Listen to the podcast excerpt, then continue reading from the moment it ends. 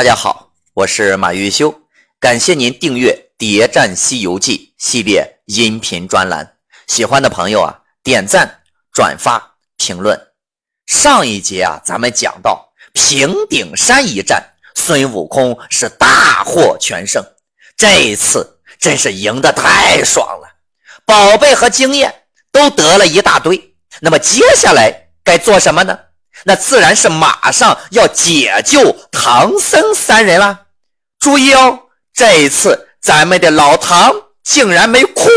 现在老唐的胆子是越来越大了，而一向健谈的猪八戒此时显得话却少了很多。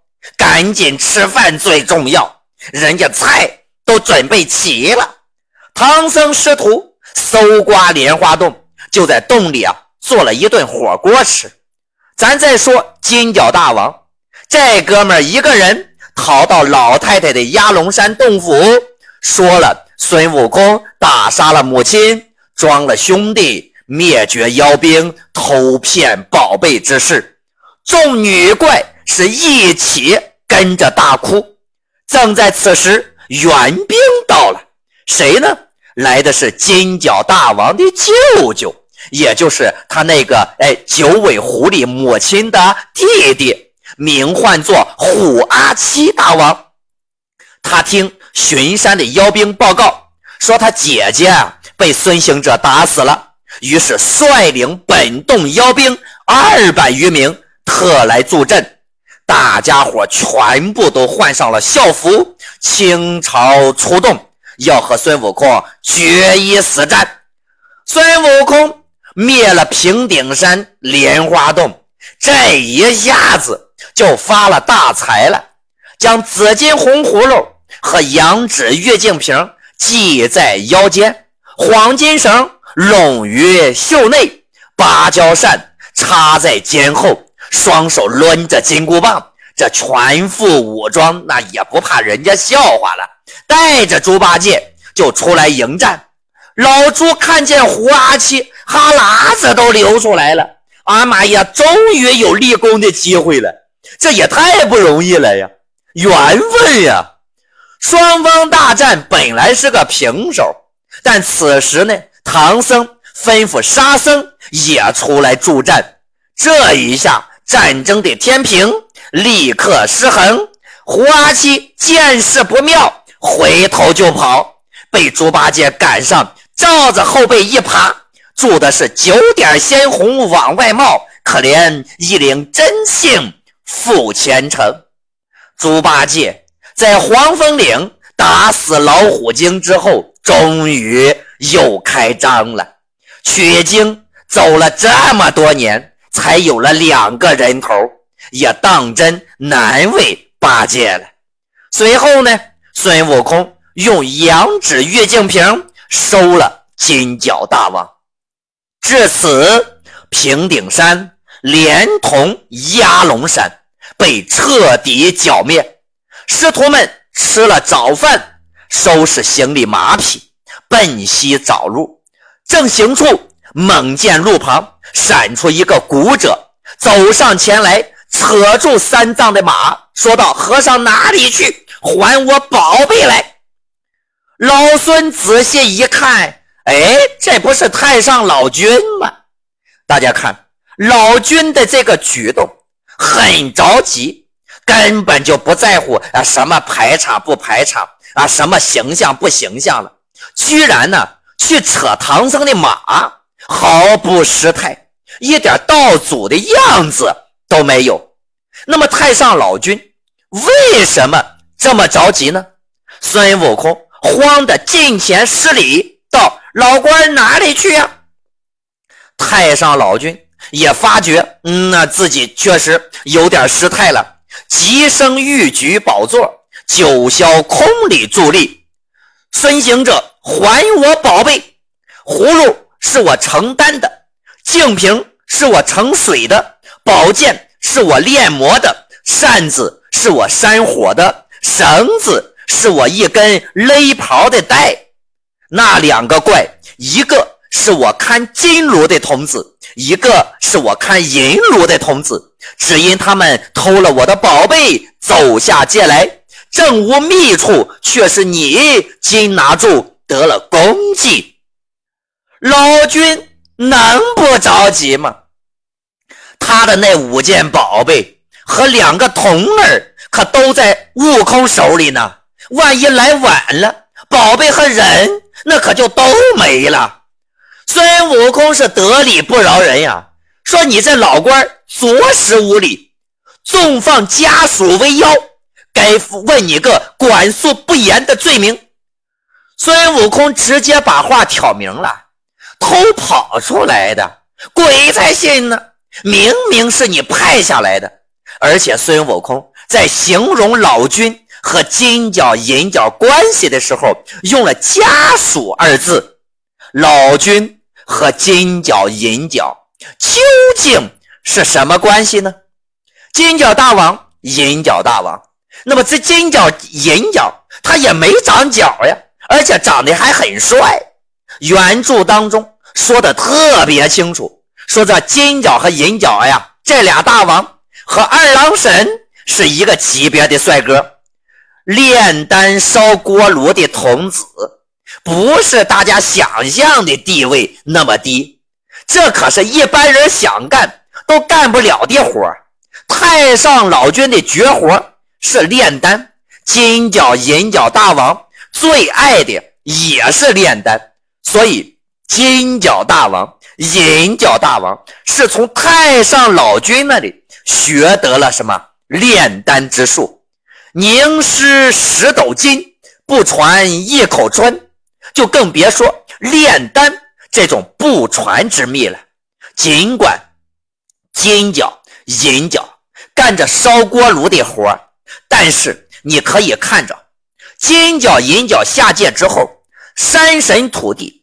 卑躬屈膝的样子，他们俩的地位和权力那是实打实的。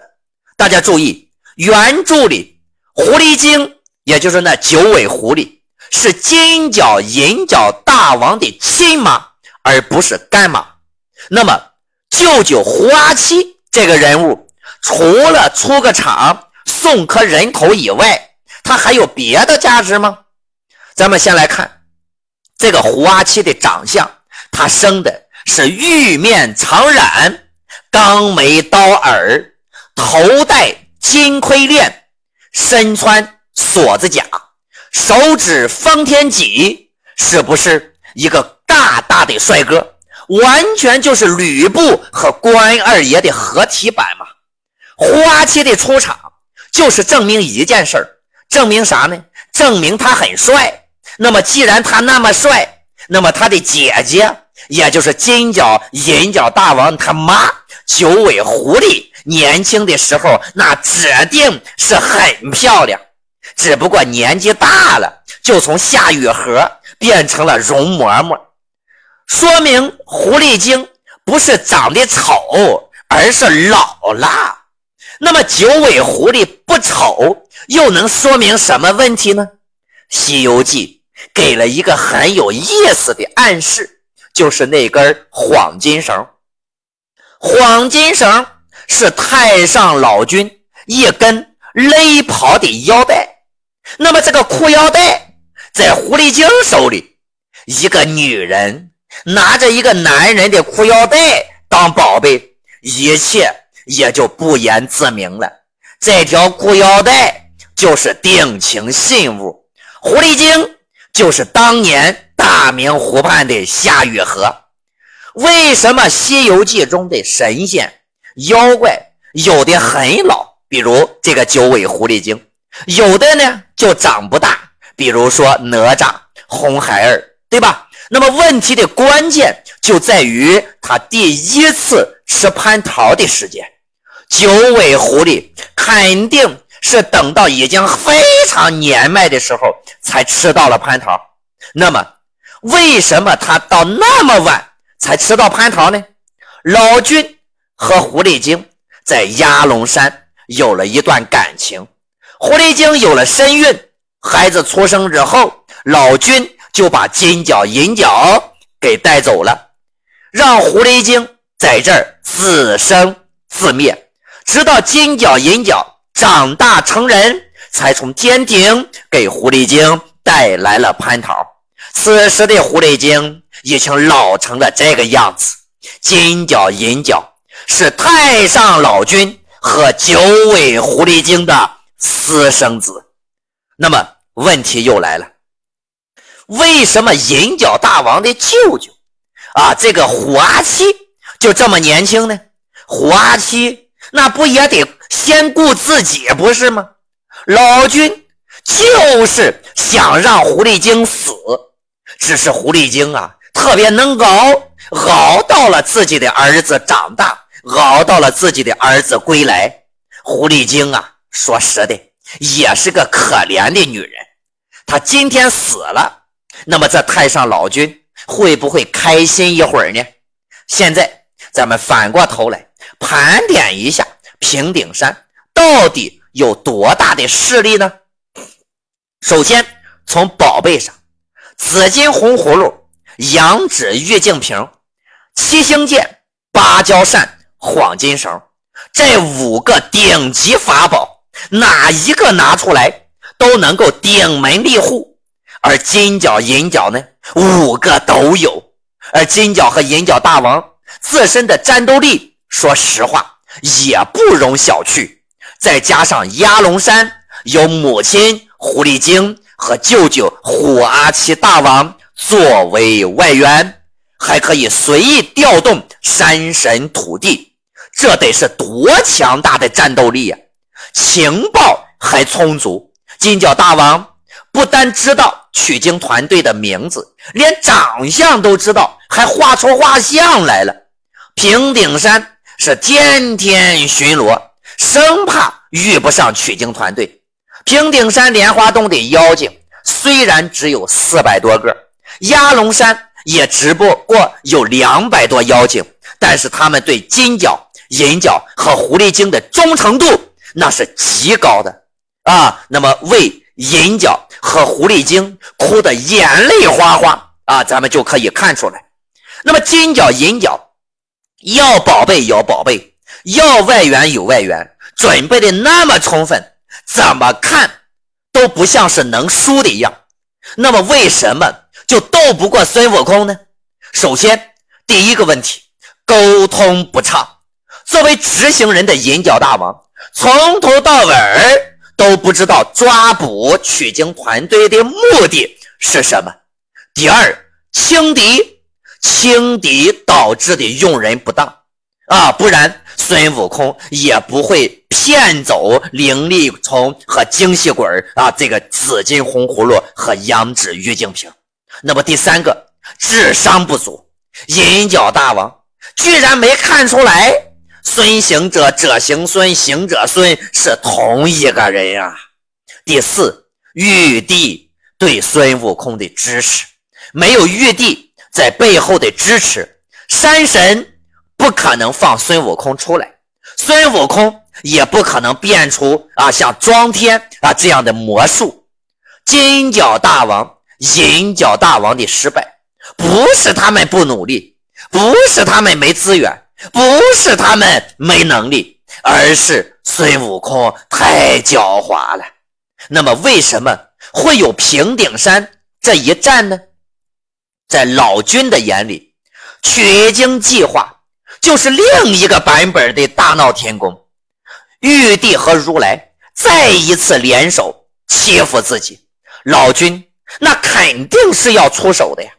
武装观镇元子那里。是竹篮打水一场空，人参果不但得分给佛教不说，小孩肉的秘密也没能保住。镇元子肯定没少给道教的大佬啊吹耳旁风。老君从唐僧出发开始就吩咐早在人间的奎木狼拦截取经团队，结果呢，奎木狼也失败了，被玉帝派回去。给自己烧了锅炉，老君知道这是玉帝给他下的下马威，但是老君怎么可能这么轻易的服软呢？既然玉帝你让奎木狼来给我烧锅炉，那好吧，那你让他来烧锅炉，咱就让他好好的烧，刚好把原来烧锅炉的金角银角那派下界去，去拦截取经团队。所以平顶山这一战完全是突发事件，玉帝才会派日值公曹提前来给孙悟空啊报信儿。老君下达的任务目标很简单。那就是要求金角和银角抓活的，然后拿取经团队做砝码去和如来去谈判。但是老君万万没有想到，这金角银角太不争气，是大败而归。太上老君不得不亲自出面擦屁股，最后还不忘扯上观音菩萨。老君说道。大圣，你可不能冤枉的好人！此乃海上菩萨问我借了三次，送他在此脱化妖魔，看你师徒可有真心往西去也。老君这话的意思就是自己的两个童儿，不是偷偷跑出来的。这件事情，关音才是幕后主手主使。目的是考验你师徒取经的决心，又来这一出。之前四圣试禅心，你不也这样说的吗？观音菩萨有必要自己试完了，让你老君再帮着试一次吗？这也太兴师动众了吧！太上老君自己来收拾烂摊子，还这么试探，很显然这是在撒谎，顶多。也就是太上老君，嗯，在行动之前呀，哎，通知了一下观音啊，我要教训一下取经团队啊，你你别插手。大圣闻言，心中就在那儿念叨：这这这个菩萨老大被懒，当时解脱老孙，叫保唐僧西去取经。我说路途艰涩难行，他曾许我到极难处亲来相救。如今凡是妖邪更害。语言不一，该他一世无夫。若不是老官亲来，我绝不与他。既是你这等说，拿去吧。孙悟空这样说，说明观音菩萨在《西游记》当中是个女的，不然孙悟空啊也不会说他这一辈子呀没有丈夫。观音菩萨和太上老君关系匪浅啊，孙悟空是知道的。不然，这时也不会有玉帝派人来报信儿这一说。那么，至于观音和老君的关系，我们日后慢慢再说。不过，孙悟空还是得要给老君面子啊！当真呀，你惹也惹不起道祖，不是吗？啊，就是这五件宝贝呀，有点可惜了。那这还真是有点舍不得老君。收了五件宝贝，揭开葫芦与玉净瓶的盖口，倒出两股仙气，用手一指，人化作金银二童子相随左右。只见那霞光万道，飘渺同归都帅院，逍遥直上大罗天。老君的目的没有达到，他肯定不会善罢甘休啊！一会儿。那还会策划下一轮的反击。太上老君虽然失败了，但是却成功的离间了观音菩萨和孙悟空。老君拿观音菩萨背黑锅，肯定是要付出代价的。那么这背后又会有什么样的交易呢？关注我，下一集我们一起探寻西游未解之谜。